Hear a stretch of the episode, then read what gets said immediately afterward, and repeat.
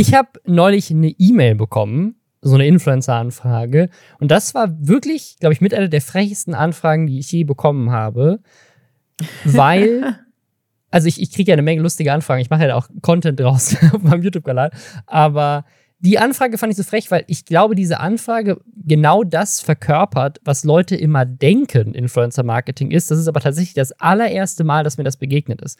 Und zwar ist das eine, eine, eine Influencer-Anfrage gewesen von einer, ähm, von einer Rasiererfirma. Also aber nicht eine nicht Nassrasur, sondern so eine richtige so Rasurmaschinen. Und ich sage jetzt den Namen nicht, aber ich kannte die Marke tatsächlich auch nicht. Das scheint eine sehr bekannte amerikanische Brand zu sein, die so wie ich das verstanden habe, tatsächlich viel von Friseursalons genutzt wird. Also die wirklich so, das ist wirklich so eine professionelle Haarschneidemaschine. Okay, und die was scheinen jetzt erstmal wertig klingt. Irgendwie. Es klingt super wertig. Also das Produkt als solches hatte ich auch nicht. Also ich habe das dann auch, ich, ich mache das ja auch immer. Ich google dann immer, wer, wer, ist die Marke, was steckt so dahinter, wer hat dafür Werbung schon gemacht. Einfach um so ein bisschen zu prüfen, so ist das, ein, ist das legit so. Ne? Und dann habe ich auch das Briefing gelesen und äh, im Briefing stand, du musst dir mit dieser Maschine selbst die Haare schneiden Bart ist nicht okay. Weil ich dachte halt sofort, ja, easy, ich, ich nutze tatsächlich einen elektrischen Rasierer, der schon ziemlich alt ist für meinen Bart.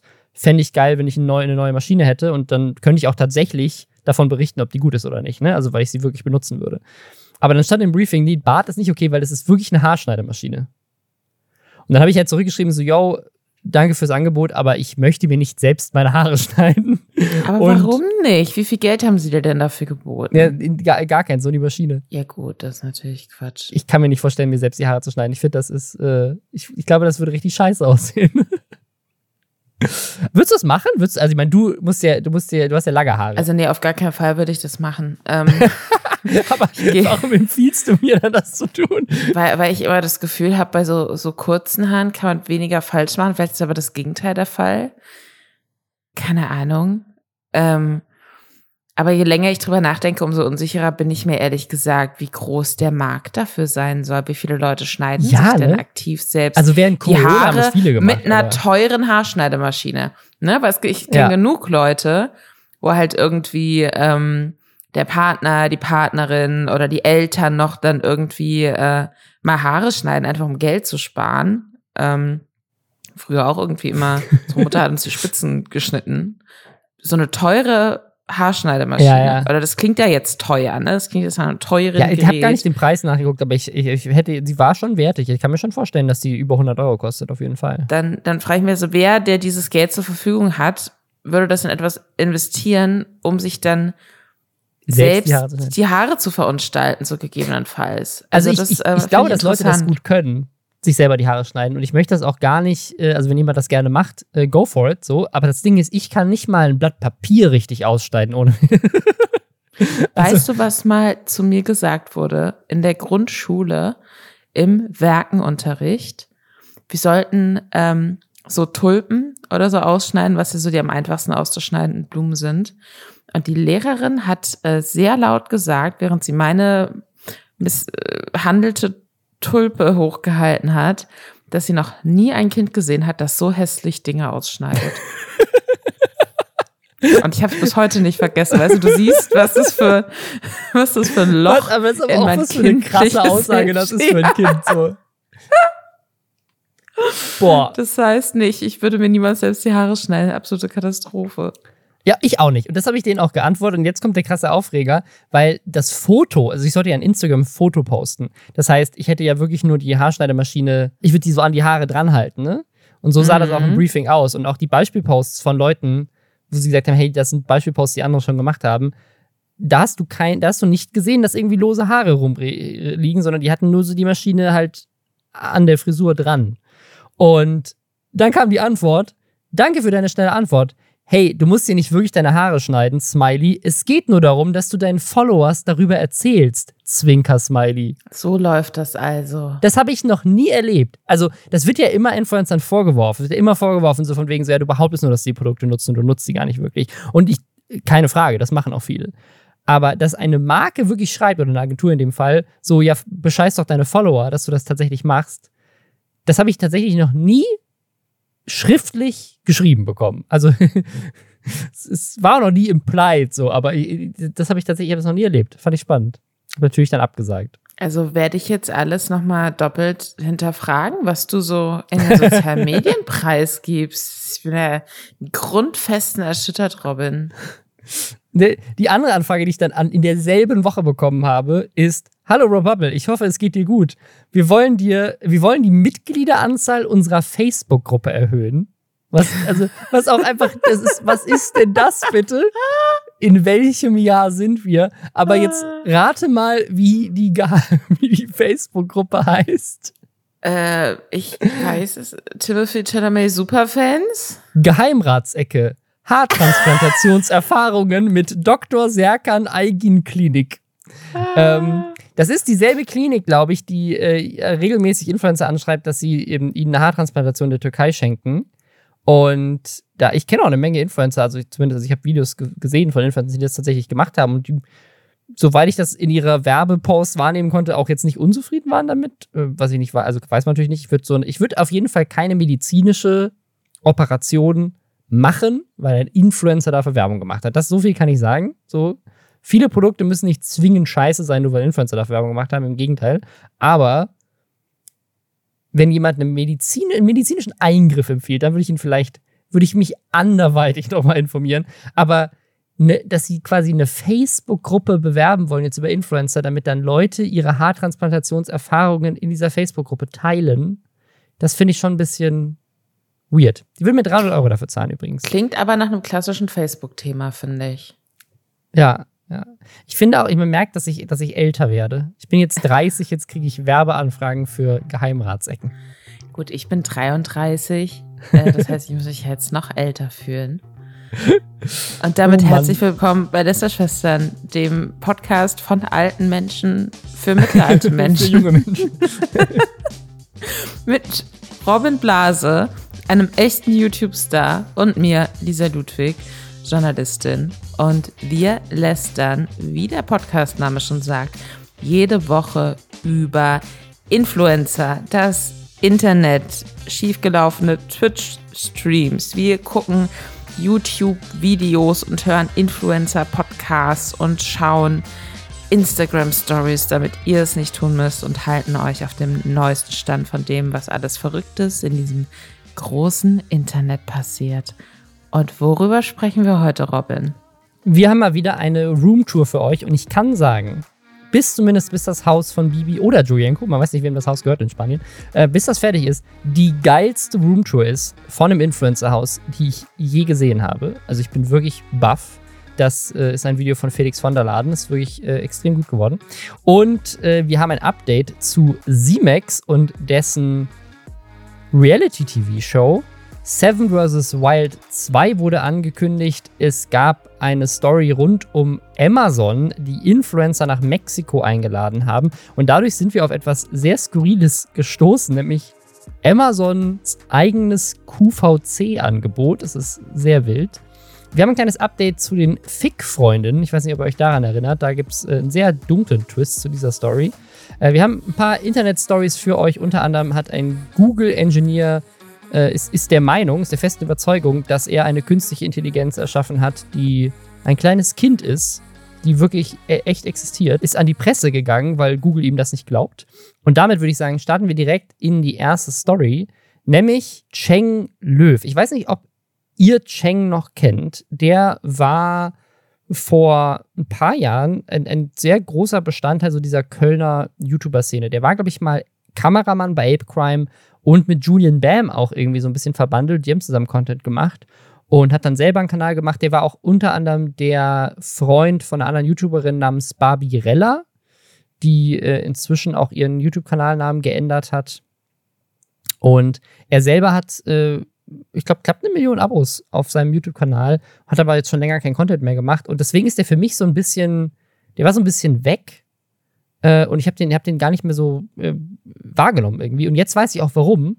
Der ist nämlich ausgewandert nach Indonesien und hat jetzt einen neuen YouTube-Kanal zusammen mit seiner Frau ähm, und ihrem gemeinsamen Kind, wo sie so ein bisschen von diesem Auswanderleben vloggen, so wie das da ist. Und die haben eine Villa die heißt Villa Chibo, so heißt auch der YouTube-Kanal. Also nicht wie Chibo mit T, sondern C-H-I-B-O. Wäre aber witziger mit T. Wäre auch, wär auch Villa, Villa, Villa Chibo. Die haben äh, auch einen Instagram-Account, der auch nochmal irgendwie 25.000 Follower hat nur für das Haus, also wo sie über das Haus posten. Und Felix von der Laden war jetzt da, weil er irgendwie beruflich in Indonesien war. Dann hat er den besucht, weil die sich schon lange nicht mehr gesehen haben. Die waren damals zusammen auch auf dieser Longboard-Tour und so, also waren sind auch äh, schon lange Freunde.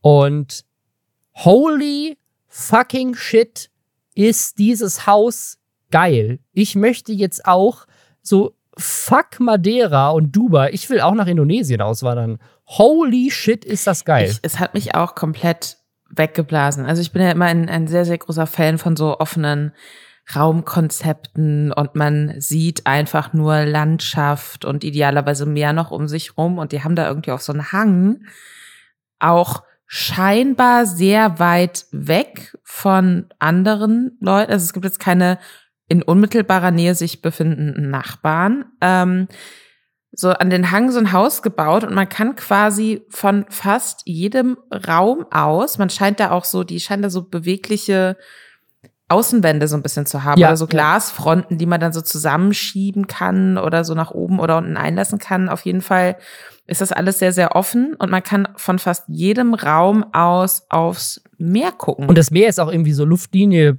also sieht so aus wie, keine Ahnung, 200, 300 Meter von diesem Hang weg. Also es ist wirklich äh, super nah. Ich glaube, so wie ich das verstanden habe, ist das, glaube ich, so ein, das ist so ein Hügel, der gerade so entwickelt wird. Und auch ähm, Dena meinte, also Felix hier von der Land meint das auch, als er am Anfang ähm, auf dieser Insel ankommt, die wird gerade wohl so entwickelt noch, so die Insel. Das ist so, da, das passiert gerade erst. Und an diesem Hang, man sieht in dem, gibt so einen Drohnenshot, sieht man nur ein anderes Haus, was so äh, ein bisschen dahinter ist, aber da sollen wohl noch mehr gebaut werden. Also mal gucken, ob das so idyllisch bleibt. Aber sie zeigen auch den Garten und auch dieses Grundstück und was da alles so an diesem Hang ist. Das, das sieht halt einfach aus wie diese Villas bei Architectural Digest oder so einen anderen YouTuber, den ich super gerne gucke, Enes, ähm, die so in Beverly Hills stehen und die aber halt, wenn du dann guckst, was die kosten, halt immer so, dieses Haus kostet nur 28 Millionen Dollar. Und so sieht das aus. Also es ist wirklich ein Haus, wo du denkst, wenn das in, wenn das in LA stehen würde, dann, dann würde das locker über 10 Millionen kosten. Locker. Und du hättest natürlich einen furchtbareren Ausblick und sehr viel Luftverschmutzung. das auch. Ähm, ich ich finde es ganz spannend, weil das ist auf Lombok. Indonesien besteht ja aus mehreren Inseln und so die bekannteste Insel für die meisten Leute, auch gerade so im Influencer-Ding, ist wahrscheinlich Bali. Wo, ist auch direkt daneben. Ähm, genau, wo es ja seit Jahren irgendwie einen Run drauf gibt. Ich war mal auf Bali und da hast du, da ist es mittlerweile so, also da sind halt so viele Influencer und Menschen mit sehr viel Geld, die sich da irgendwie ihr Winterdomizil gekauft haben oder so vertreten, dass du da an in manchen Regionen angefühlt fast jeder Ecke so aneinander anschließende Möbelhäuser hast, wo Leuten dann halt irgendwie aus so ähm, wie heißt das? So so angeschwemmtes Holz, da gibt's so einen Fachbegriff für. Weißt du, was du so aus dem äh, Meer ziehen Schwemmholz? Kannst? Ja, das hätte ich jetzt auch gedacht, Schwemmholz. Vielleicht. Aber ihr, ihr, wisst, ihr wisst bestimmt alle, was ich meine. Dass daraus dann so äh, sehr teuer verkaufte Möbel und so gefertigt werden von den Leuten, die eben auf, auf Bali leben auch. Ähm, und äh, das ist da, äh, ich glaube, wirklich so reiche Menschen, die sich ins Paradies einkaufen, sind sehr, sehr wichtig und wertvoll für diese Inseln. Ich kann mir nur vorstellen, dass, wie du ja eben jetzt auch schon meintest, dass dieses Paradiesische wie es jetzt noch aussieht, mhm. wenn quasi diese Hügel entwickelt werden aktuell. Ja, ja.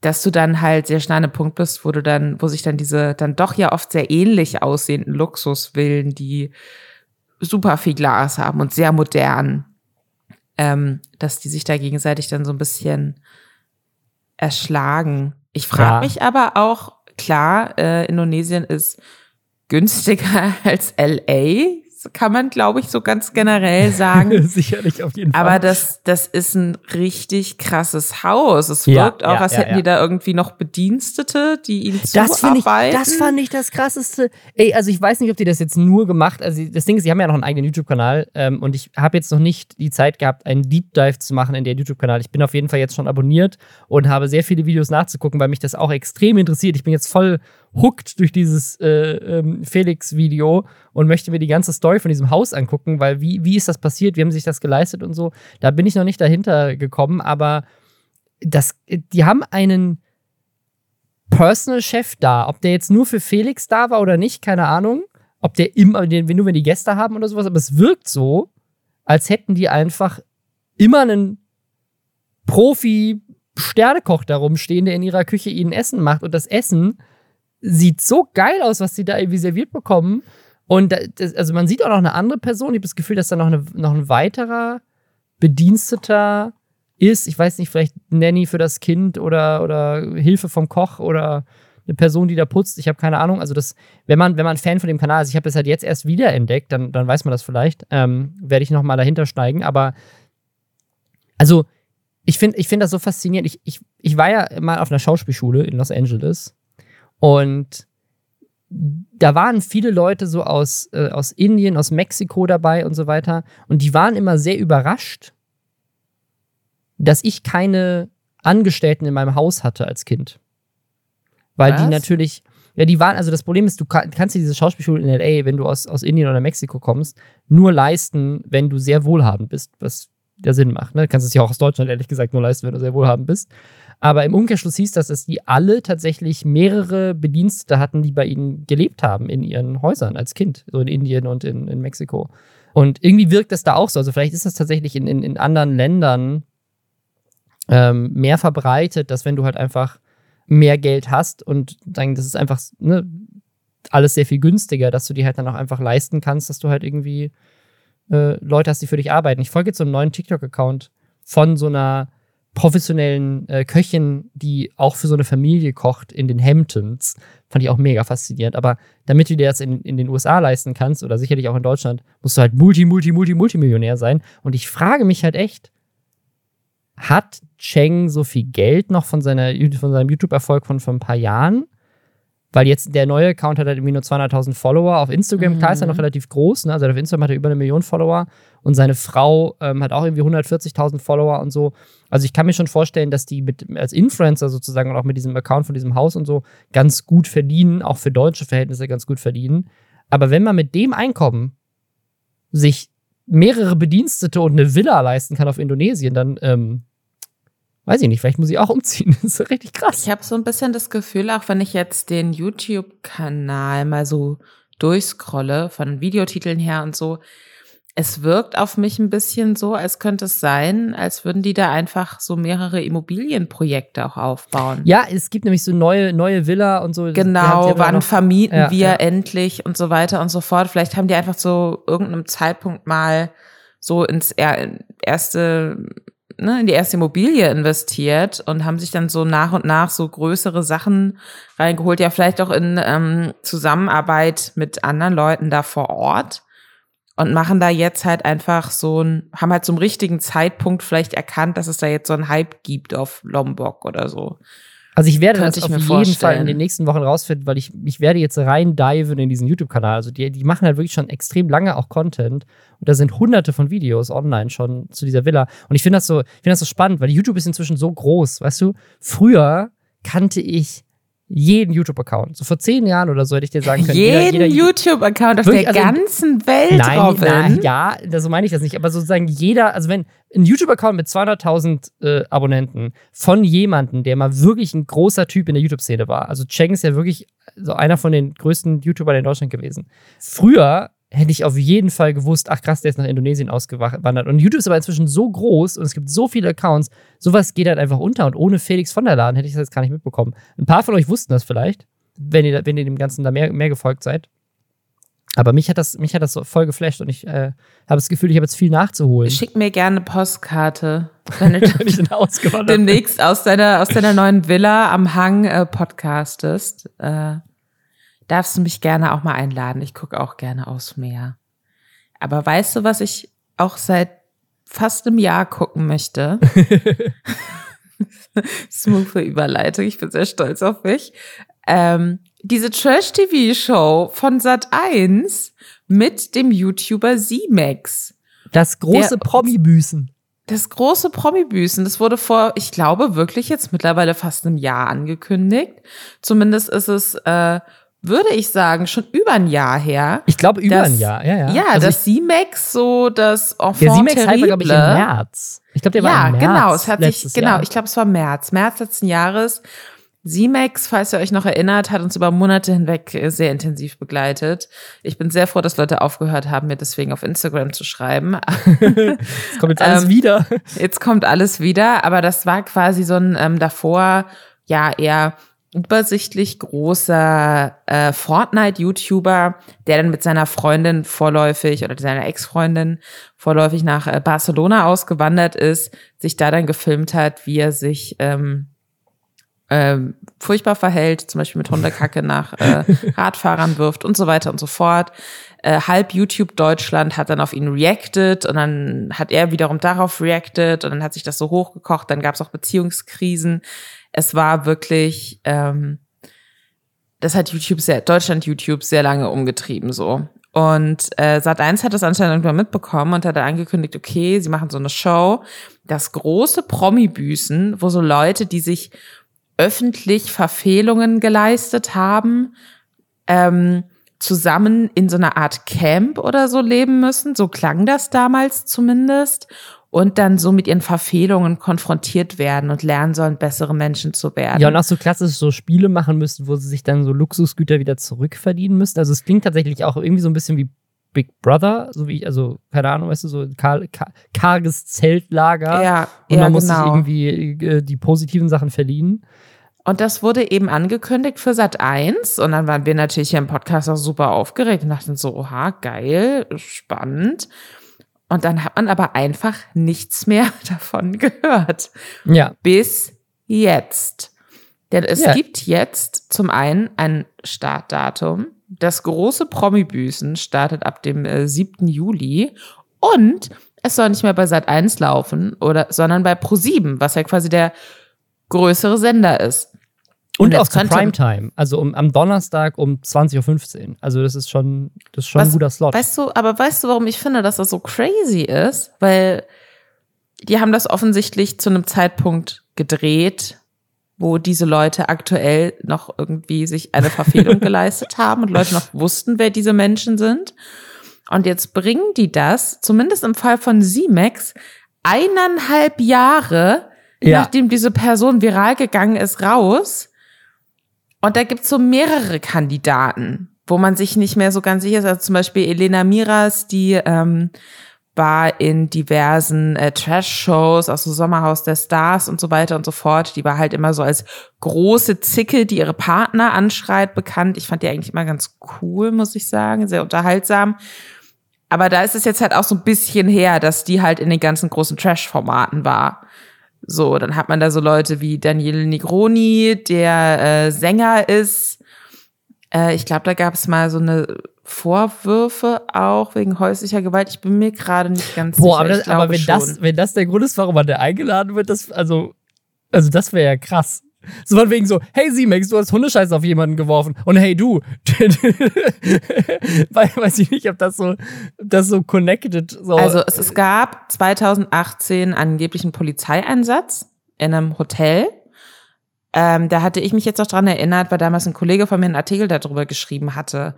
Und da soll eben Daniele Negroni seine ähm, Freundin oder eine Freundin geschlagen haben. Also er war damals wohl 22, sie war damals angeblich 16. Und da wurde die Polizei gerufen. Und das war jetzt so das Letzte, was mir dazu in Erinnerung war. Ähm, er hat das ähm, geleugnet. Ne? Wir waren nicht dabei. Ich kann mir nicht vorstellen, dass sie ihn wegen dem Vorfall in 2018 zum großen Promi-Büßen eingeladen haben, weil das wäre tatsächlich sehr geschmacklos. Ähm, es ist aber auch sehr schwierig, finde ich, konkret herauszufinden, warum diese Leute jetzt eigentlich Außer bei den Influencern. Ne? Also bei Simex ist es ganz klar. Also Simex hat halt diesen einen großen Shitstorm ähm, für dieses eine Video äh, und dann halt alles, was danach passiert ist. Es gibt noch eine andere Influencerin. Das sind die einzigen zwei Leute, die wirklich eine Social Media Reichweite haben. Das ist Tessa Höfel. Die kannte ich auch nicht. Und der einzige, wenn man den Namen googelt, man findet auch ihr Instagram-Profil nicht mehr. Das scheint gelöscht zu sein, weil auch ein alter Promi-Flash-Artikel auf Instagram, ähm, ein Post, verlinkt auf ihr Profil. Wenn man da draufklickt, ähm, dann ist das Profil einfach wird nicht angezeigt. Und diese Tessa Höfel ist vor allem dafür bekannt, wenn man die googelt, dass sie äh, eine Party gefeiert hat während Corona. Ähm, also relativ früh in der Pandemie, wo eine große Influencer-Lockdown-Party geschmissen hat. Zu ihrem 25. Geburtstag. Dafür wurde sie, wurde sie kritisiert, aber dadurch, dass ihr Instagram-Profil weg ist, wenn man sie jetzt googelt, man nichts findet außer diese Story, habe ich das Gefühl, dass das halt auch irgendwie. Auch das ist so ein Thema, was irgendwie so durch ist und ich nicht weiß, ob das Leute jetzt noch so groß emotional mitnimmt, dass das, also weißt du was ich glaube, also ja. so wie ich die Show verstehe, ist die Idee ja, ja geil, endlich leiden diese Promis dafür, dass sie mal richtig Mist gebaut haben.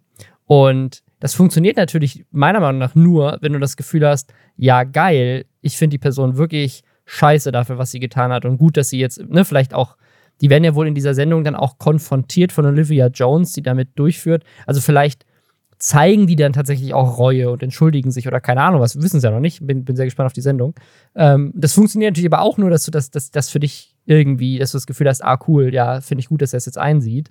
Wenn du, wenn du, wenn das für dich noch irgendein Thema ist, also wenn du das Gefühl hast, so, okay, ich bin damit noch irgendwie emotional verbunden und das ist man halt irgendwie bei vielen dieser Themen nicht. Also ich bin mal gespannt. Ich bin mal gespannt, ob das funktioniert, aber ich finde auch den Move interessant, das so lange nicht zu senden und es dann irgendwie dann jetzt dann also, weil normalerweise, wenn du eine Sendung, nachdem sie abgedreht ist, nicht sendest für längere Zeit, dann ist das meistens ein Zeichen dafür, ja. dass sie halt nicht gut funktioniert hat und irgendwelche Executives sie gesehen haben oder irgendwelche Tests gemacht wurden, irgendwelche Test-Audiences das angeguckt haben und gesagt haben, so, mm, nicht so geil. Und dann weißt du nicht so wirklich, was du damit machen sollst. Ne? Und du hast natürlich Angst, irgendwie deine, deine Werbepartner zu verlieren oder keine keine gute Einschaltquoten zu haben. Aber offensichtlich scheinen sie ja doch Zum größeren Sender und dann in die Primetime, das ist ja dann wiederum so der gegenteilige ja. Move. Also ich glaube, dass es ja generell schwierig ist, mit so Internetphänomenen auf Basis dessen dann so ein Trash-Format zu drehen, die sich dann explizit auch um so tagesaktuelle Skandale mehr oder minder dreht, weil das ist ja immer, du kannst so eine Show ja gar nicht so schnell professionell fürs Fernsehen produzieren, dass sich das nicht veraltet anfühlt in dem Moment, wo es dann irgendwann da ist. Mhm. Ähm, deswegen fand ich das von vornherein so ein bisschen schwierig. Da hatten wir uns auch, als diese Show angekündigt wurde, ja auch schon gefragt, so, okay, aber Z-Max war ja nur doch was, mhm. was tatsächlich nur für Leute, die halt sehr viel auf YouTube abhängen und sich da so ein bisschen auch intensiver mit verschiedenen Streitigkeiten zwischen großen Kanälen und so auseinandersetzen, interessant war. Und, und jetzt sicherlich Podcast. nicht. Die haben einfach den Podcast gehört. ja, wahrscheinlich. Aber dann Pro7 Set1 überweist uns gerne Geld. Ich habe das Gefühl, ähm, wenn, wenn die Leute uns immer so ein bisschen Geld überweisen würden, wenn sie so die, die Dinge, die wir so ausgraben, die wir diskutieren, die wir zusammentragen, ähm, für sich weiterverwenden und sei es für schlechte Reality-Shows, dann hätten wir vielleicht auch schon eine Villa auf Lombok. Dann, dann auf jeden Fall, ja. Da bin ich aber ehrlich gesagt, da, da gönne ich, der gönne ich den Reality-TV-Erfolg mehr Fritz Meinecke. Der hat nämlich uns? jetzt. Nein, als ProSieben. Ähm, okay. Der hat nämlich jetzt die viel bessere Reality-TV-Show angekündigt. Seven vs. Wild Teil 2 kommt auch dieses Jahr. Das ist jetzt nicht eine Überraschung, ehrlich gesagt. Das war so erfolgreich. Ähm, das war, würde ich sagen, letztes Jahr das größte, das größte Breakthrough-Format äh, seit langer Zeit, vielleicht sogar ever, auf YouTube, dass so ein YouTuber so ein richtig krasses Ding auf die Beine stellt, das richtig gut abgeht und auch sozusagen über seine Nische von diesem Survival-Content hinaus wirklich äh, ganz YouTube irgendwie in Bann gehalten hat. Äh, falls ihr es nicht gesehen habt, äh, guckt es euch an. Also Seven vs. Wild ist quasi die Idee, dass sieben Leute in der Wildnis ausgesetzt werden und dann ähm, über sieben Tage da überleben müssten. Mit nur sieben Gegenständen waren es, glaube ich, auch. Also ich glaube, die Zahl sieben hat sich da durchgezogen.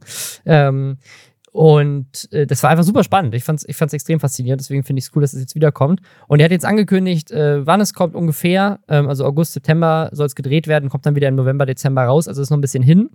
Aber sie haben schon mal so ein bisschen angeteasert. Ich schätze mal, weil sie auch Sponsoren brauchen, weil das klingt alles sehr teuer da arbeitet jetzt schon seit der letzten Staffel, also seit einem halben Jahr, 15 Leute, nicht Vollzeit, aber 15 Leute arbeiten da dran, seit einem halben Jahr. Krass. Und sie werden ähm, ein Bundeswehroffizier, der ist quasi da im Hintergrund dabei, für, also der, weil der quasi beruflich sich damit auskennt, wie man in Katastrophenfällen Leute evakuiert.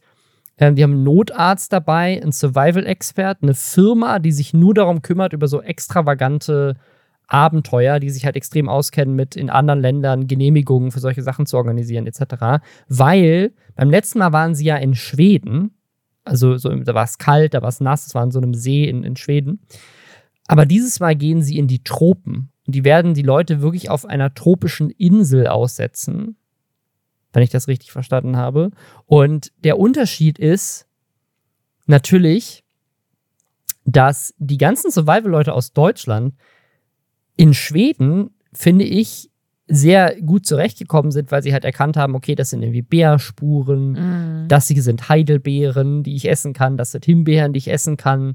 Ähm, so, die, das sind, das sind Fische, die ich fangen kann. Aber in den Tropen, also sie haben ja schon so einen Videoausschnitt gezeigt, wo einfach so eine riesige Schlange ähm, da langläuft, während die die Location ausgescoutet haben für eine der, der Punkte, wo sie jemanden absetzen wollen.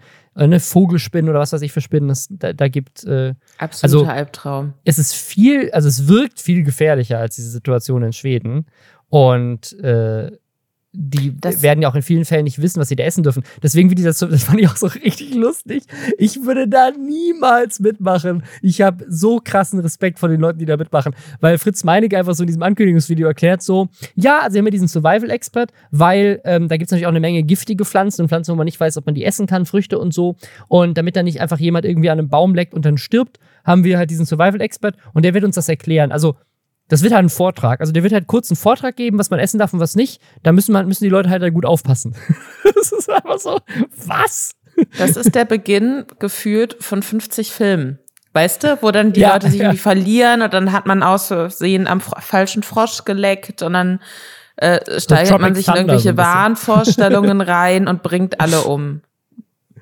Also ich, ich habe die erste Staffel ähm, tatsächlich, da habe ich noch mal kurz reingeguckt. Das hat mich nicht so das hat mich persönlich nicht so abgeholt, aber ich glaube, ich habe in dem Zeitpunkt, wo das so groß war, ähm, lief einfach auch viel anderes, was ich dann nachgeholt habe oder geguckt habe. Ich habe aber von super vielen Leuten, die normalerweise jetzt keine YouTube-Formate oder so gucken, gehört, dass die gerade die, keine Ahnung, ihren Breaking Bad Rewatch oder was auch immer pausieren, weil sie äh, Seven vs. Wild durchsuchten. Also ich habe also das Gefühl, das war so ein Format, was auch außerhalb von klassischen ja. YouTube-Zuschauern und Zuschauerinnen total gut gezogen hat. Das, und ich also muss sagen, dass mich diese Tropensache, einfach weil ich da katastrophale Dinge vermute, klingt nach gut nochmal eine Schippe draufgelegt, da gucke ich auf jeden Fall rein. Also ich, ich, ich bin auch überhaupt nicht in diesem Survival-Content drin gewesen bis Seven vs. Wild. Also ich kannte Fritz Meinecke und äh, habe auch mit Survival-Martin ja mal gedreht ähm, für Follow Me Pawns.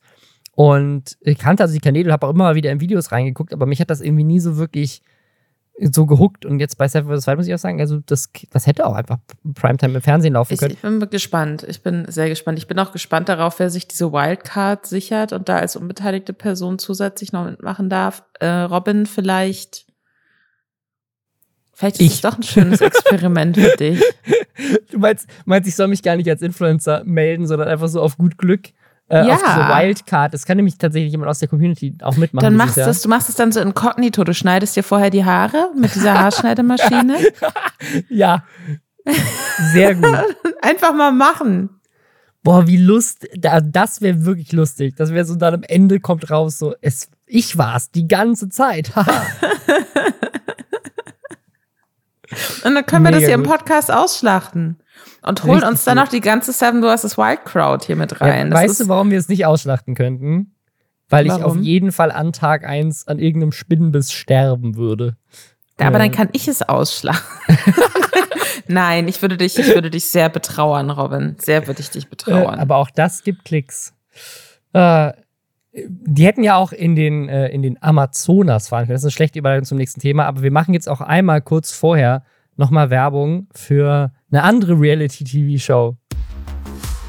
Und zwar für The Kardashians, die neue Serie auf Disney Plus. Da kann man jetzt alle Folgen schon direkt streamen.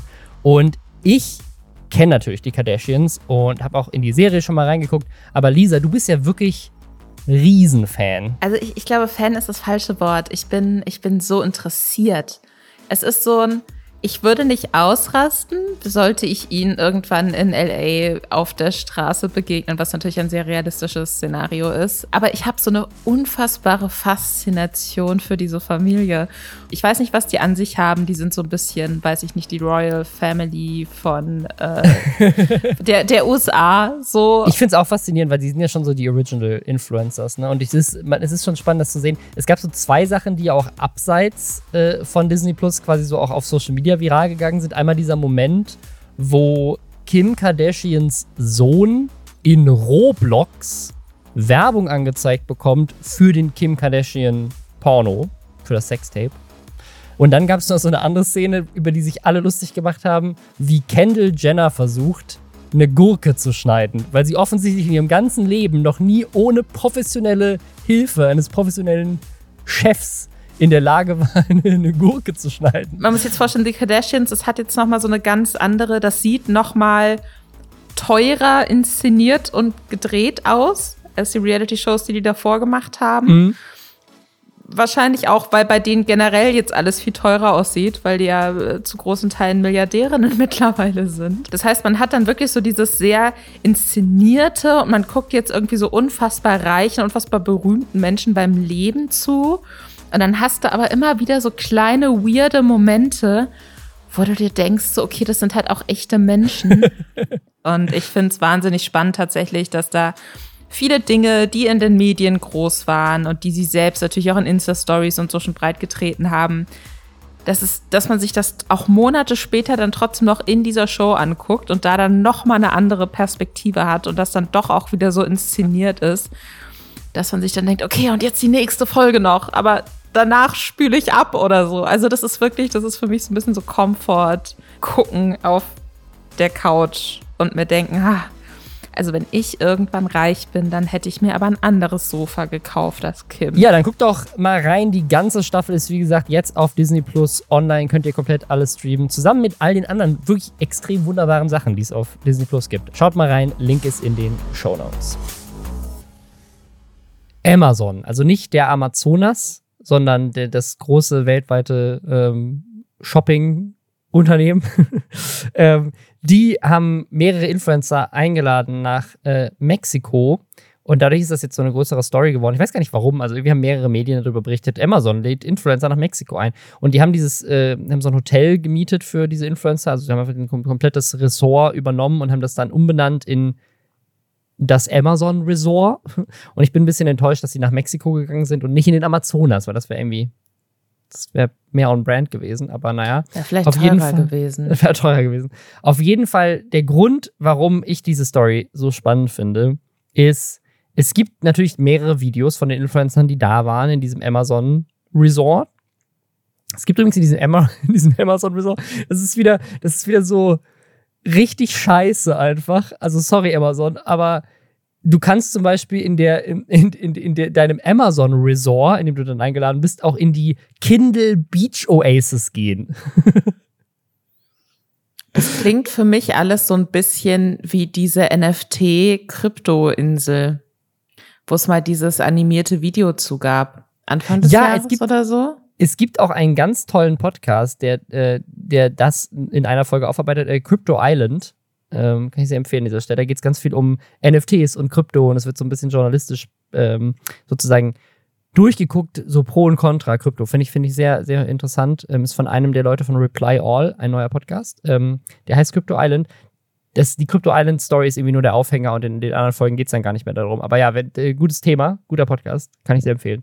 Ähm, auf jeden Fall, ja, diese, der Grund, warum ich das so interessant fand, ist erstmal, dass Amazon überhaupt Influencer-Marketing macht, weil warum? Und haben sie irgendwie nicht nötig. Äh, warum brauchen die Influencer? Und sie brauchen die für eine ganz besondere Sache, nämlich die haben tatsächlich ein Influencer-Programm und dieses Influencer-Programm basiert eigentlich so in Teilen darum, dass man als Influencer seinen eigenen Amazon-Store eröffnen kann. Und dann kriegt man da halt einfach ne, dieses typische Affiliate-Marketing von Amazon. Man kriegt halt ein paar Prozente ab von dem Umsatz, den die über, über den Link machen oder auch über diesen Store machen. Aber das ganz Besondere, was Amazon anscheinend mit diesem Event äh, promoten wollte, ist Amazon Live. Und ich habe das Gefühl, ich hatte davon schon mal gehört, aber habe es irgendwie nicht wirklich wahrgenommen bis zu dieser Story jetzt. Und jetzt habe ich mir Amazon Live mal angeguckt und da müssen wir einfach drüber lästern, weil das ist so verdammt scheiße. Also, was ist das? Es ist auch, ich habe wirklich, ich habe davon vorher noch nie mitbekommen. Ich bin schon sehr oft auf Amazon und sehr regelmäßig auf Amazon. Und mir wurde das noch zu keinem Zeitpunkt irgendwo präsent dargestellt, dass es das gibt. Also ich habe das Gefühl, es hätten die, es fühlt sich für mich jetzt gerade so ein bisschen an, als hätten die sich so ihr eigenes kleines Twitch gebaut, aber versteckt, damit niemand weiß, dass es existiert. Vor allem, weil Twitch ja Amazon gehört. Amazon. Warum macht ihr das nicht einfach auf Twitch? Was, was ist los? Also, ich finde es ich find's richtig faszinierend, weil an sich ist die Idee, finde ich, gar nicht dumm. Also, die Idee, dass Influencer ihre eigenen Shops kuratieren können innerhalb von Amazon, businesstechnisch macht das eine Menge Sinn. Und dass Influencer halt auch mehr Amazon-Produkte verkaufen, anstatt irgendwelche anderen Produkte, macht natürlich für Amazon auch Sinn. Also rein, rein businesstechnisch. Keine dumme Idee. Ähm, aber Amazon Live ist quasi QVC. Also Influencer werden von Amazon dafür bezahlt, also werden auch tatsächlich bezahlt, so Influencer-Marketing-mäßig. Es gibt so eine geleakte E-Mail, die behauptet, dass wenn man über 100.000 Follower auf TikTok hat, dann zahlt einem Amazon 2.000 Euro im Monat, wenn man einmal 90 Minuten streamt, was ja echt, das ist ein guter Deal. So für 90 Minuten 2.000 Euro verdienen, plus dann kriegt man anscheinend on top auch noch die, den Umsatz, der halt damit garantiert wird. Also, also, ne, also nicht, nicht den vollen Umsatz, aber halt die Prozente, die auch variieren, je nach Produkt. Ne? Auf, ein, auf ein digitales Produkt kriegst du mehr Prozente, wenn du irgendwie ähm, keine Ahnung, einen Kühlschrank über Amazon verkaufst, dann ist es ein bisschen weniger. Ähm, also, das ist richtig faszinierend, aber ich, ich, war, ich war da heute um, um 12, ähm, als ich angefangen habe, für die heutige Folge zu recherchieren, war ich einmal kurz auf Amazon Live und zu dem Zeitpunkt gab es vier Livestreams, die live waren und der erfolgreichste hatte 15 Viewer. Und wir haben jetzt gerade eben, jetzt ist 19.30 gewesen, sind wir nochmal drauf gegangen, ähm, um nochmal zu gucken, ob es jetzt abends anders aussieht. Jetzt gerade der, der Hauptstream, der sozusagen direkt auf der Startseite angezeigt wird, wenn man auf amazon.com slash live geht, äh, der hat, ich kann es jetzt gerade nochmal refreshen, also vorhin hatte der so rund 300 Zuschauer, jetzt gerade hat er nur noch 250, der, der auf der Startseite angezeigt wird. Und du hast rechts tatsächlich so, so ein Chat wie bei Twitch, links hast du so Featured Creators, da kannst du dir so andere Amazon-Verkäufer, Influencer angucken. Und ähm, unten hast du dann so ein paar andere Streams. Also es sieht tatsächlich einfach aus wie so eine klassische Streaming-Plattform, ne? also wie, wie Twitch. Und unten äh, hast du dann so die, die Produkte, die direkt auf Amazon verlinken, die in diesem Stream jetzt gezeigt werden. Die, glaube ich, die Influencer auch vorher kuratieren. Also die überlegen sich vorher, worüber spreche ich. Und jetzt gerade gucke ich hier so einem Mann zu, Lani Preston heißt der, der zeigt mir gerade einen Beamer. Und es ist halt wirklich einfach wie QVC, nur dass man echt in dem Moment jetzt sagen muss, QVC in schlecht. Also QVC hat ja wirklich aufwendige Studios und äh, geile Kameraeinstellungen und so. Aber ich, ich gucke hier gerade einem Mann so zu, sehr. der in eine Webcam guckt, mit schlechter Bildqualität gegen ein Fenster geschossen, also mit so Licht von hinten auch noch, mit AirPods drin. Die AirPods sind quasi sein Mikro und der hält halt einfach so einen Beamer in die Kamera und redet darüber und guckt dabei so auf den Chat, also guckt auch nicht so richtig in die Kamera, guckt, guckt dass er es richtig in die Kamera hält. Dann blendet er so ein paar Sachen ein. Jetzt gerade hat er sozusagen die, die, die so ganz schlecht einfach so ein Produkt-Screenshot eingeblendet, wo einfach steht, was, was da noch mit in, der, in dem Paket drin ist. Ähm, also Du hast aber rechts tatsächlich Kommentare von Leuten, die da zugucken. Und jemand hier zum Beispiel hat jetzt gerade kommentiert vor fünf Minuten, That would be a great Father's Day gift for sure. Jemand anders hat kommentiert, I just got these gloves for my hubby since he's a truck driver and can use those in the trailer. Hey, can you recommend any good Bluetooth earpiece? Ähm, also es gibt offensichtlich Leute, die, die investiert sind in Amazon Live und das wirklich so wie QVC so gucken. So die oder Fans sind. Oder pass auf, das ist so ein bisschen wie das, ähm, ne, die, es gibt ja immer wieder die Geschichte, dass, dass viele äh, Amazon-Bewertungen gekauft sind und so. ähm, vielleicht gibt es, ne, ich weiß nicht, ob das stimmt. Ich sag nur, man hört es immer wieder und ja, ich habe ja. da auch schon relativ gut recherchierte Artikel zugelesen. Ähm, vielleicht haben die auch einfach so ein paar Leute, denen sie ein bisschen Geld in die Hand gedrückt haben, gesagt haben, guckt doch mal hier bei Live und kommentiert da mal ein bisschen, damit andere Leute sich da auch beteiligen im Chat. Ja.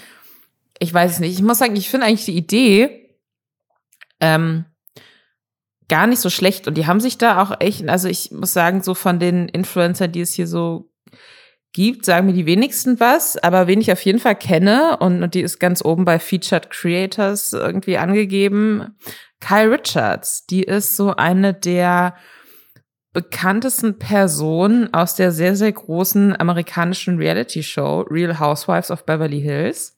Hm. Und Das war ähm, die Reality-TV-Show äh, Reality-TV-Folge hier bei den Nesterschwestern. Absolut. Und die macht dann halt so auch was, so der Father's Guy, Father's Day Gift Guide zusammen mit ihrem Mann, der auch sehr viele äh, Instagram-Follower hat, weil er zufällig der, der hotteste ähm, Ehemann auch bei Real Housewives of Beverly Hills ist. Äh, das passt ganz gut zusammen. Oder hier Self-Care Essentials oder die Vacay Getaway Essentials und dann sitzt sie da halt irgendwie in ihrer Millionenvilla und tut so, als hätte sie sich Jeans für 15 Dollar gekauft. Also ähm, ich, ich finde es gerade super faszinierend, aber ich finde halt auch QVC super faszinierend. Das habe ich früher immer voll gerne geguckt. Also ich, Abends. ich, ich sehe auch den Business Case dahinter, aber ich habe so ein bisschen das Gefühl, ich glaube, das, was mich so ein bisschen irritiert. Also natürlich sind Influencer äh, äh, Leute, die viele Produkte verkaufen. Ne? Also das ist so ein bisschen ja auch ein Teil des Jobs. So, also entweder du hast eigene Produkte oder du verkaufst die Produkte anderer Unternehmen. Das, so verdienen die ihr Geld. So, das macht Sinn. Und Affiliate Marketing macht auch Sinn. Und gerade wenn du ein Influencer bist in einem Bereich wie keine Ahnung, jetzt Fritz Meinecke, Survival, sowas, ne? Wenn du in so einem Mhm. Bereich unterwegs bist und sagst so, hey, das ist tatsächlich das Messer, was ich empfehlen kann und ihr könnt es auch auf Amazon kaufen und ich zeige euch das jetzt mal in einem Livestream, was ich sonst noch, was so, was so mein, meine Survival-Ausrüstung ist und ich zeige euch mal alle Produkte und die sind unten alle verlinkt, ähm, könnt ihr auch mal Fragen stellen, ist ein bisschen interaktiver als ein YouTube-Video, ist einfach ein Livestream so und das aber hat, macht, also ich sehe schon auch einen Sinn dahinter und ich sehe auch einen Mehrwert für die Community, wenn man in so einer Nische unterwegs ist. Also Ahnung, auch Beauty-YouTuberinnen oder sowas, die, die zeigen, keine Ahnung, hier so, hey, das sind die Skincare-Produkte, die ich nutze, könnt ihr direkt auf Amazon kaufen. Also das macht ja für alle Beteiligten irgendwie Sinn und man kann sich, also man wird ja nicht gezwungen, das anzugucken. Also wenn man keinen Bock drauf hat und sagt so, hey, ich will nicht irgendwie Scheiße verkauft bekommen, dann guckt man sich halt nicht an. Also es tut ja keinem weh, dass es das gibt. Aber gleichzeitig ähm, bricht es halt Influencer runter auf nur diese Leistung. Also der Grund, warum ich, äh, keine Ahnung, auf, auf YouTube ein YouTube-Video angucke. Klar, manchmal auch um Produktempfehlungen zu bekommen in manchen Nischen, aber ganz oft ja auch einfach, weil ich unterhalten werden will und die Werbung ist sozusagen der Preis dafür, dass ich unterhalten werde. Und vielleicht stoße ich ab und zu mal auf ein cooles Produkt, aber einfach nur zu sagen, so Influencer sind eigentlich die, das neue QVC und wir geben denen jetzt Livestream-Sendung, wo sie nichts anderes machen, außer den ganzen Tag Inhalte zu verkaufen. Scheint ja auch offensichtlich bisher noch nicht zu funktionieren, dass Leute dann Also- wirklich, du musst ja da hingehen, du musst ja auf Amazon live gehen und sagen so, ich habe jetzt heute Bock, mir diesen zweistündigen Livestream anzugucken von jemandem, der nichts anderes macht, außer einen Beamer in die Kamera zu halten die ganze Zeit. Also da will ich dir so ein bisschen widersprechen. Ich glaube, es gibt schon viele Leute, die auf YouTube sind, gerade so in dem Lifestyle-Bereich oder ne, Beauty-Bereich, weil sie Produktempfehlungen haben möchten. Mache ich auch. Ich kaufe ganz viel, weil ich, weil ich, Ähm, also und, und das sind dann 100%. aber auch, weißt du, auch so diese ganzen Fashion Halls und so, die Leute wollen einfach wissen, okay, was kauft sich die Person, die ich mag? Und dann höre ich der dabei zu, weil ich die unterhaltsam finde, Mhm. Wie sie mir Sachen zeigt, die mir auch gefallen könnten. Ja, vielleicht mache ich finde das, gezielter. Also ich mache das, glaube ich, ich mache das so, wenn ich sage, hey, ich brauche eine neue Kamera oder sowas, dann gehe ich halt auf YouTube, ich kenne die Kanäle, die, ähm, denen ich vertraue, da was Kameraempfehlungen angeht, guck mir an, was haben die zu dieser Kamera gesagt, die ich interessant finde, guck mir zwei, drei Reviews an, dann entscheide ich mich dafür oder dagegen. Oder ich habe natürlich auch, manchmal, wenn ich so das Gefühl habe, so keine Ahnung, wir haben jetzt so ein, so ein Garten seit neuestem, da gucke ich mir natürlich dann auch an, okay, was gucke ich mir so ein Video an zum Thema Rasen vertikutieren und dann empfiehlt da irgendjemand was und ich sage, ah, okay, dann gucke ich mal im Baumarkt das nächste Mal, ob ich irgendwie ein Produkt dazu finde oder so. Also das auf jeden Fall, aber ich glaube, ich würde mir trotzdem jetzt keinen Livestream angucken, wo jemand all seine Rasenprodukte vorstellt. Weißt du, was ich meine? So, Nee, nee, ist auch okay. Ich sag bloß, ich, ich glaube, es, es, es gibt einfach viele Leute, die nutzen das so. Und ich glaube, die Zielgruppe, gerade wenn ich mir jetzt ne, so eine Kyle Richards angucke und was die da so präsentiert ähm, an Produkten, dann habe ich das Gefühl, dass nicht unbedingt die Leute die Zielgruppe sind, Hm, die jetzt äh, Prank-Videos oder so die, äh, Video, so Deep Dives auf YouTube gucken, sondern die Leute, die sagen so, hey, ich wüsste gerne, was, was soll ich denn jetzt hier, was gibt's denn bei Amazon günstig, wenn's, wenn ich so Essentials brauche für Strandurlaub oder so. Es gibt ja auch auf TikTok, ähm, das wurde mir immer mal auf meine For You-Page gespürt oder in mein For You, äh, oh Gott, Feed. Ich habe nach dem Wort mhm. Feed gesucht, in mein For You-Feed gespürt. Ähm, dass, dass es da komplette TikTok-Kanäle gibt, die halt einfach nur sagen, hey, das sind die coolsten neuen Sachen bei Amazon oder hey, wenn ihr von zu Hause aus arbeitet und äh, ihr hättet gerne irgendwie coole Mauspads, ich zeige euch die fünf coolsten Mauspads, die es jetzt bei Amazon gibt. und ähm, das hat auch ziemlich viele Aufrufe. Also ich glaube schon, dass es dann einfach eine, dass es für viele Leute sehr, sehr interessant ist die sich dann vielleicht jetzt nicht, die dann vielleicht jetzt nicht explizit googeln, so was sind die besten äh, Gartenscheren, Heckenscheren, ähm, oder die das explizit bei YouTube eingeben oder die wissen, ah, hier, es gibt diesen einen Kanal, der macht das, sondern wo die das ganz normal bei sich mit im Feed haben und dann halt auch sich da so ein bisschen inspirieren lassen für kleinere Anschaffungen auch, sage ich mal, alles, was so mehr in den Lifestyle-Bereich fällt. Also von daher ist es wirklich, also ich, ich, ich verstehe den, ich, ich verstehe auch die äh, Idee dahinter total. Ich finde es nur absurd, dass ich das bisher noch überhaupt nicht mitbekommen habe und dass es tatsächlich so es funktioniert halt noch nicht, ne? versteckt ne? also, ist. Ja, also als hätte Amazon sich so geheime, ne, auch so diese, diese Shops, diese Influencer-Shops dann irgendwie das, das sieht halt alles aus, als hätten sie sich so Features aus verschiedenen existenten Social Media Plattformen zusammengeklaut und dann ja. so eigene, wie so geheime Amazon-spezifische Social Media Plattform oder Streaming-Plattform draus gemacht. Und aber so versteckt. Und, und das verstehe ich nicht. Ich habe mir jetzt auch einen Shop angelegt und es funktioniert, also es ist richtig skurril. Ich habe jetzt tatsächlich einfach, einfach weil du ein Foto hochladen musst oder ein Video. Also du hast drei, du hast drei Optionen quasi, wenn du einen Shop hinzufügen willst. Du kannst irgendwie eine Liste machen oder ein Foto hochladen oder ein Video hochladen. Aber ich dachte einfach, okay, wenn ich mir jetzt einen Shop zusammenstelle, dann funktioniert das wie so ein Amazon-Shop. Also ich kann einfach sagen, so, das sind die zehn Produkte, die ich empfehle, ich packe die einfach da rein oder so.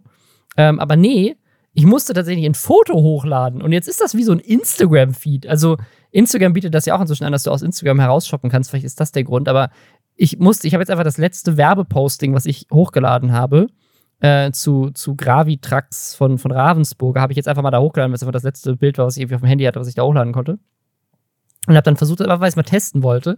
Und habe dann äh, heute das Produkt hinzufügen. Und dann gibt es halt einfach das Produkt gerade bei Amazon nicht. Das heißt, ich musste ein anderes Gravitax-Produkt hinzufügen, um das zu testen. Ist auch richtig seltsam. Und jetzt habe ich halt so einen Shop, den man einfach unter amazon.com slash shop slash öffnen kann. Äh, wo halt einfach das, wo ich jetzt einfach ein Foto habe, auf das du dann klicken musst. Das heißt, du siehst auch das Produkt ja wirklich nur so wie so einem Instagram-Werbepost. Ähm, also es ist so ganz seltsam. Ich, ich weiß nicht, wer das tatsächlich nutzt. Also ob jetzt irgendjemand wirklich sagt so, weißt du, was ich heute wieder mache? Ich gehe auf den Rob Bubble Shop. Da gibt es immer gute Sachen. Ähm, also, naja, egal. Seltsam. Die Villa zahlt sich nicht von selbst. Die Villa zahlt sich nicht von selbst. Mit den 5% Commission, die ich damit mache, muss ich aber auch ganz gut viele Produkte verkaufen. Naja. Wir wollten euch noch ein kleines Update geben. Ich habe keine gute Überleitung dazu. Äh, und zwar, ihr erinnert euch vielleicht an diese Fick-Freundinnen-Story. Äh, in einer Folge, wo Josef äh, hier ehemalig The Changeman zu Gast war, hatten wir, ähm, hatte eine Praktikantin uns so ein Video zusammengefasst und dann haben wir es einfach vorgelesen, weil das sehr lustig war, über die Fick-Freundin. Der YouTuber TJ hatte darauf reagiert und es war einfach sehr skurril, einfach sehr sexuell und äh, einfach so ein sehr seltsamer YouTube-Kanal. Und damals haben dann Leute schon, ich glaube, auf Reddit auch kommentiert und meinten so, ah, passt mal vorsichtig, ähm, das ist natürlich sehr lustig, aber da steckt irgendwas Dunkleres dahinter, habe ich gehört. Und diese Kommentare hat wohl TJ auch bekommen, weil er jetzt ein 40-Minuten-Video gemacht hat über den Mann, der hinter diesem weirden Kanal steckt ähm, und die Frau. Also die machen das zusammen wohl. Ähm, aber dieser Mann kam halt in diesem Fick-Freundin-Video erstmal nicht vor, das war nur diese eine Frau. Ähm, und das ist, ist richtig crazy, ist eine richtig crazy Story. Also wir wollen da gar nicht mehr drauf eingehen. Ähm, weil es jetzt auch einfach zu weit gehen würde, das zusammenzufassen, was wie gesagt ein 40 Minuten Video ist. Aber falls euch das interessiert, guckt euch mal das Video von TJ an, weil, ne, dadurch, dass wir damals mit den Fick-Freunden drüber gesprochen haben, fand ich es wichtig, jetzt nochmal zu updaten, was da eigentlich dahinter steckt. Also, wenn es euch interessiert, das ist so ein Typ, der manipuliert offensichtlich Frauen, mutmaßlich, äh, nicht offensichtlich, der manipuliert mutmaßlich Frauen, hat so ein Buch, das heißt der Sexualtherapeut. Ähm, und äh, so wie es an, angeblich dargestellt wird von TJ, äh, müssen Frauen dem sehr viel Geld zahlen und dann manipuliert er die halt mit ihm zu schlafen, weil das sie angeblich heilen würde. Und äh, hat dann auch so eine alternative Persona, die die dann runtermacht und beleidigt. Und es gibt wohl inzwischen sehr viele Videos und auch Frauen, die irgendwie sich dazu geäußert haben und äh, ihm da Dinge vorwerfen. Und ja, also das Video gibt es bei TJ, falls euch das interessiert. Also falls ihr dieses sehr dunkle Ende zu dieser sehr lustigen Story äh, hören wollt, dann guckt euch mal das Video an. Wer vielleicht jetzt auch bald äh, Strafe zahlen muss, ähm, glaube ich nicht, aber ist eine gute Überleitung. Äh, Google. Und zwar, das war die andere Story, die diese Woche extrem wild fand. Und zwar ein Google Engineer, also ein Programmierer, hat, ist quasi, ist, ist quasi zu Whistleblower geworden, so ein bisschen, hat sich an die Washington Post gewandt, weil er gesagt hat, ich glaube, die künstliche Intelligenz, die wir bei Google haben, ist gerade zum Leben erwacht. Und hat äh, und ist quasi jetzt freigestellt worden von Google, weil er äh, tatsächlich in, äh, unter anderem einen Anwalt reingeholt hat zu Google, um diese künstliche Intelligenz rechtlich zu vertreten, hat jemanden vom, Rep vom Repräsentantenhaus in der USA äh, angesprochen, weil er meinte, Google handelt hier unethisch, weil das ist ein Lebewesen, diese künstliche Intelligenz, und hat dann noch mal eine E-Mail rausgeschickt, als er dann letztendlich jetzt, äh, ich weiß nicht, er wurde glaube ich nicht gefeuert, sondern freigestellt, aber nochmal eine E-Mail rausgeschickt, ähm, LaMDA, so heißt diese äh, künstliche Intelligenz, is sentient. LAMDA is a sweet kid who just wants to help the world be a better place for all of us. Please take care of it well in my absence. Und dann fand ich sehr schön, hat die Washington Post noch drunter geschrieben, no one responded. Weißt du, was es ist? Das ist der Plot von einem sehr guten Film Ex Machina. Ja. Wenn der Protagonist äh, Handyempfang gehabt hätte. Auf jeden Fall. Also vor allem ist es, es ist, der, es ist vor allem auch einfach der, der Plot von jedem Sci-Fi-Thriller. Und das ist das, was so ein bisschen auf Twitter, glaube ich, rumgegangen ist. Also das ist, so ist mir die Story begegnet. Es gab nämlich so zwei Seiten. Also die eine Seite, die, die sozusagen so teils scherzhaft, teils, glaube ich, auch so ein bisschen ernst sich das angeguckt hat und gemeint hat so, oh krass, lol, so fängt jeder Sci-Fi-Thriller an. Und was man ehrlich sagen muss, also die ist, der hat quasi auch Textnachrichten geleakt. Also der hat quasi Gespräche mit dieser künstlichen Intelligenz geleakt. Also die, diese künstliche Intelligenz ist quasi einfach so die, die, die Text, ähm, so die Siri von Google sozusagen. Also ich denke, so wie ich das verstanden habe, basiert auch Google Assistant zum Beispiel auf den Grundsätzen derselben Technologie. Also die entwickeln das nicht, weil sie eine künstliche Intelligenz einfach so entwickeln wollen, sondern die entwickeln das schon, weil das der Grundstein für Search und Google Assistant sein soll. Und das ist quasi wie so, ich, ich früher, also als ich Jugendlicher war, gab es so, gab's so Chat-Bots. Ne? Also einfach so, gibt es ja auch heute immer noch. Aber ich, ich, ich habe immer so, war immer so auf Webseiten, wo du dann so lustige Sachen mit denen gechattet hast. Und es gibt ja auch immer wieder Stories von so, von so Chatbots, die dann so aus dem Internet gefüttert werden, dann werden die innerhalb von zwei Tagen einfach Hardcore-Rassisten oder irgendwie sowas, weil die halt einfach das, das gesamte Internet durchscrollen oder halt gefüttert werden von dem Input, den User dann denen geben. Aber dieser Text, den man lesen kann, auch bei der Washington Post, von diesen Gesprächen, die mit dieser künstlichen Intelligenz geführt wurden, die ist schon einfach richtig gut. Also die ist nicht, das heißt jetzt nicht unbedingt, dass sie lebt, aber es ist schon ziemlich krass, wie weit wir inzwischen sind, was, was die sagen kann. Ähm, und dann gab es natürlich auch die andere Seite an Leuten, die sich sehr lustig gemacht haben über diesen Typen. Äh, so im Sinne von Google Engineer. Hey, lebst du künstliche Intelligenz? Künstliche Intelligenz, ja. Google Engineer. also, es ist schon, also er fragt sie halt so, hey, äh, so bist du sentient? Und dann sagt sie halt ja und dann basiert das darauf. Natürlich ein bisschen komplexer, also er stellt schon komplexe Fragen und die Antworten sind schon krass. Und ich muss sagen, mich persönlich fasziniert das aktuell sehr, weil ich das Gefühl habe, wir, wir machen gerade ziemlich schnelle, ziemlich viele Sprünge, die so gerade an die Öffentlichkeit kommen. Also auch wenn ich nicht glaube, dass das eine künstliche Intelligenz ist, die tatsächlich lebt, sondern dass es einfach ein sehr gutes Modell ist, das in der Lage ist, ziemlich smart und ziemlich ausführlich auf, auf Fragen zu antworten. Ähm, und auch wo, richtig wo, wo, wo ist denn die Grenze? Also, weil, weil ich frage mich die ganze Zeit, ich, ich sehe natürlich auch im ersten Moment auch wie das aufgeschrieben ist, ne? Das klingt natürlich super witzig und absurd. Und ich stelle mir vor, wie das ist, wenn du so einen Arbeitskollegen hast, der plötzlich sagt, äh, dass, weiß ich nicht, wenn mein Kollege jetzt sagen würde, Photoshop lebt, dieser, ich habe mit Photoshop gesprochen, wir müssen sie schützen. Ne, da würde ich auch denken, was zur Hölle. Aber, ähm, ja, blödes Beispiel jetzt, aber äh, ist mir so in den Kopf gekommen. Ähm, aber was ich mich halt frage ist, also das klingt ja wirklich, als wäre jemand, der beruflich in dem Bereich unterwegs ist und der sich da offenkundig auch mit auskennt.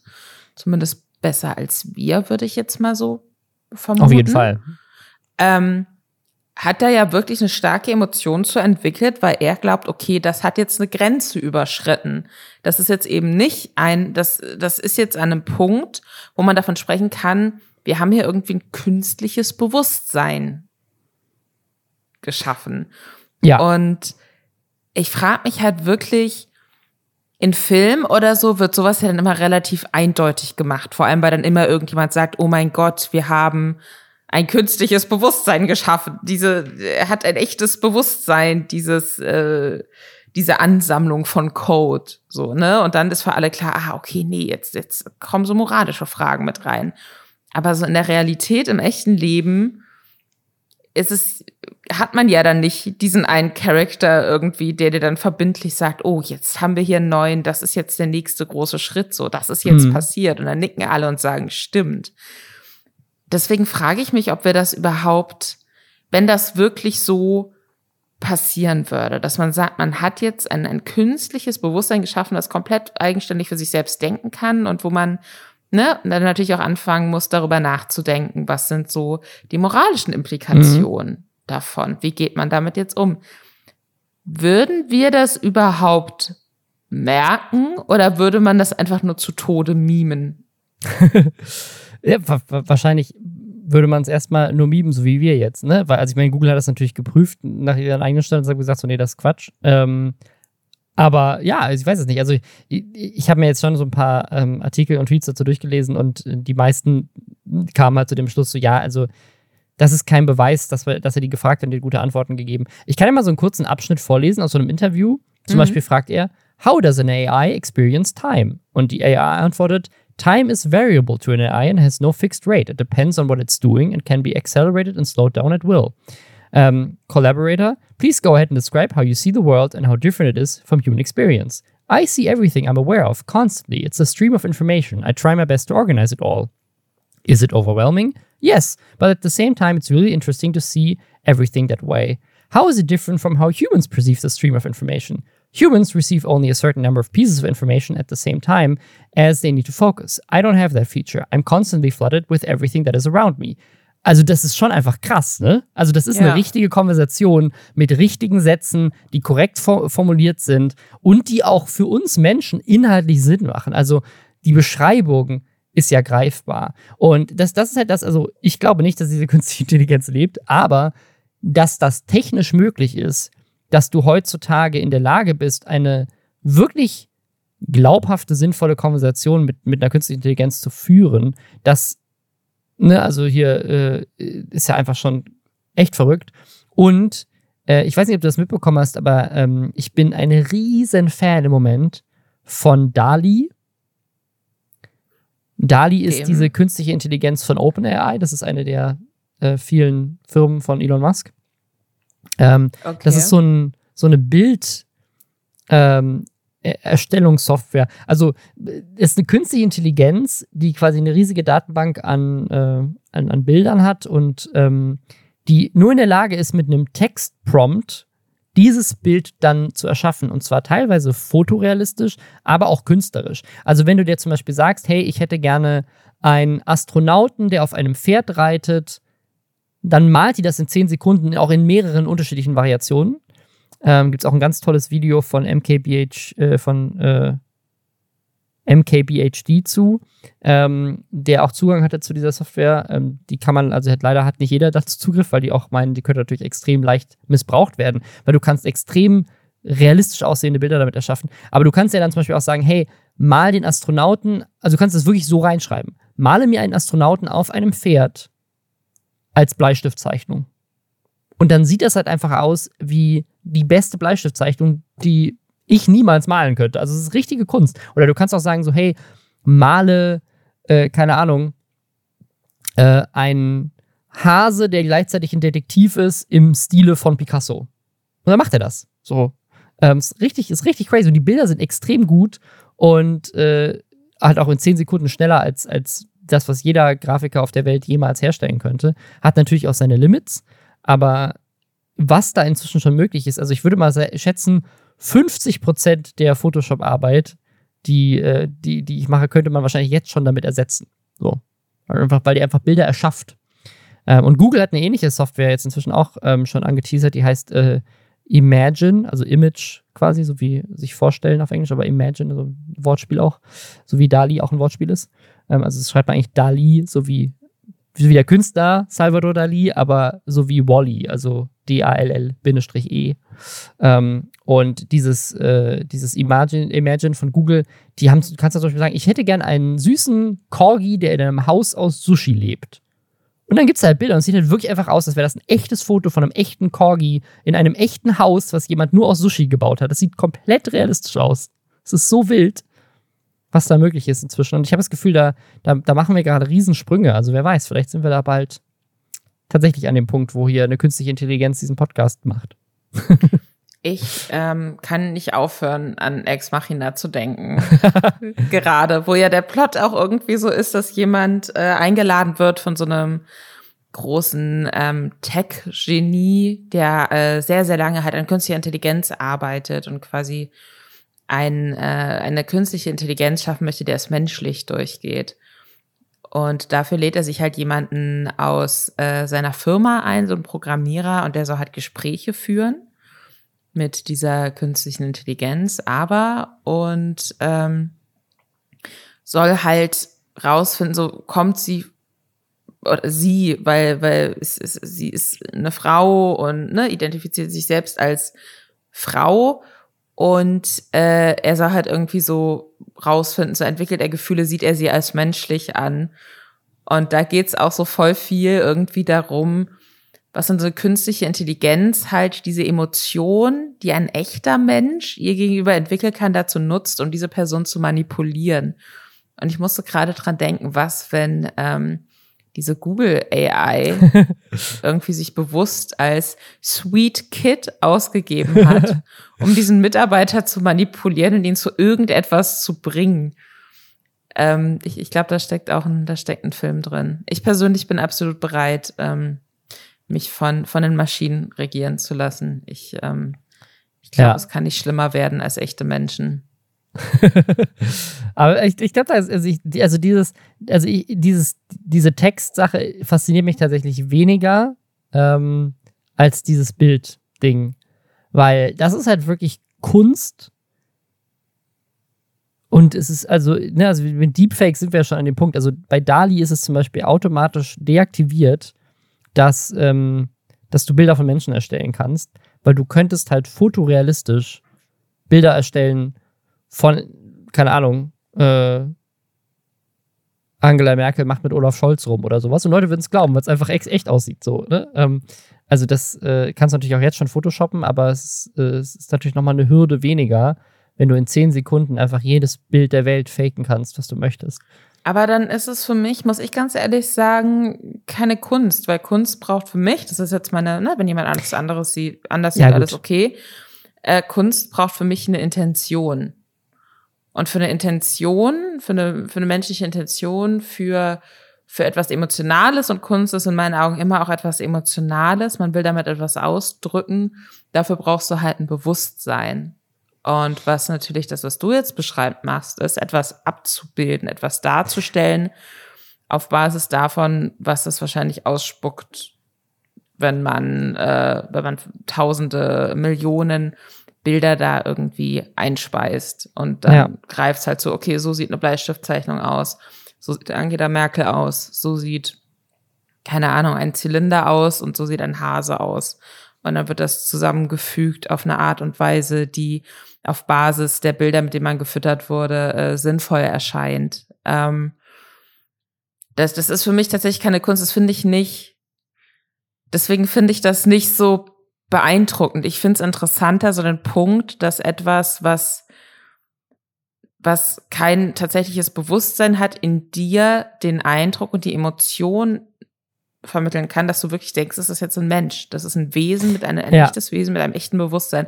Das finde ich super spannend. Also ich, ich glaube, beides, beides wird äh, interessant ähm, für die Zukunft. Also ich, ich glaube, dass ich, also ich sehe, finde ich jetzt gerade durch diese Sachen, die ich bin da gar nicht drin in diesem Thema. Wahrscheinlich Leute, die irgendwie im AI-Bereich arbeiten, denken wahrscheinlich die ganze Zeit so, ja, das ist doch schon alles klar, wie das ist und das ist völliger Bullshit. Ähm, aber also für jemand, der das irgendwie jetzt gerade so in relativ kurzer Zeit ähm, diese Story und die, die Dali-Sachen sieht, denkt einfach so, holy shit, wir leben in der Zukunft. So, krass. Mhm. Ähm, darf übrigens Dali nicht verwechseln mit Dali Mini. Dali Mini ist quasi so die Meme-Variante davon. Das kann man auch schon ausprobieren. Das ist quasi so die, die shitty Version davon. Ähm, da kann man sich, kann man sich eine lustige Bilder auch basteln lassen, die aber dann halt nicht gut aussehen. Aber es ist trotzdem krass, was auch diese künstliche Intelligenz schon leisten kann. Ähm, die Bilder sehen halt so ein bisschen ver verwaschen aus und wenn du irgendwie Menschen, da kannst du auch Menschen erschaffen, die sehen halt einfach so äh, sehr falsch aus. Also da Gesichtsfeatures sind einfach komplett vertauscht und so, aber du kannst Menschen erkennen.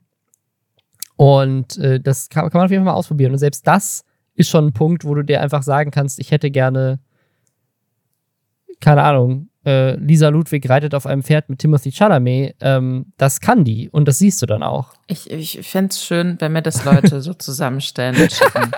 Schick, schick Lisa bitte Bilder von ihr, wie ich sie auf einem mir Pferd dann auf ein T-Shirt. ja. Sehr gut. Mal gucken. Wir werden sehen in der Zukunft. Äh, Die Zukunft in, wird wild. Ihr hört es in diesem Podcast auf jeden Fall zuerst, was dann passiert in der Zukunft. Bis dann. Bis nächsten Samstag.